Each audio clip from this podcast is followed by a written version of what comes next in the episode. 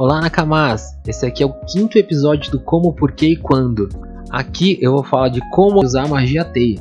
E não esquece de seguir a gente nas nossas redes sociais, o Facebook, Instagram e Twitter, arroba Dragão de Jade RPG. E se tiver curtindo o nosso trabalho, ajuda a gente com qualquer valor lá no nosso PicPay, é arroba Dragão de Jade RPG.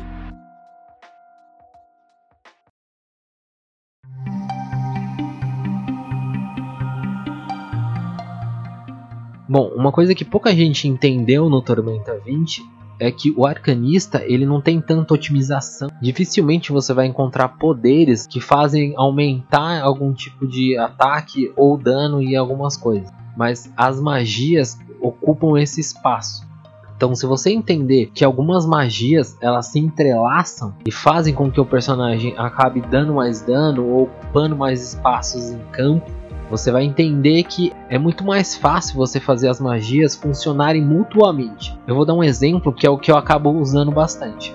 A magia teia, ela segura o seu inimigo durante um tempo, que vai fazer com que ele não ataque ou que ele faça alguma outra ação. Na rodada seguinte, eu uso explosão de chamas, só que como truque. Isso faz com que eu não gaste PM e além disso, faz com que o seu inimigo tome dano de fogo.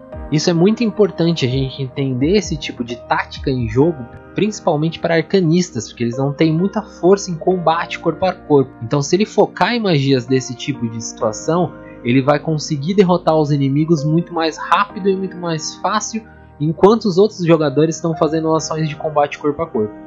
Se você estiver escutando em algum streaming, não esquece de curtir esse episódio e também de seguir o nosso perfil para receber notificações toda vez que tem episódios novos.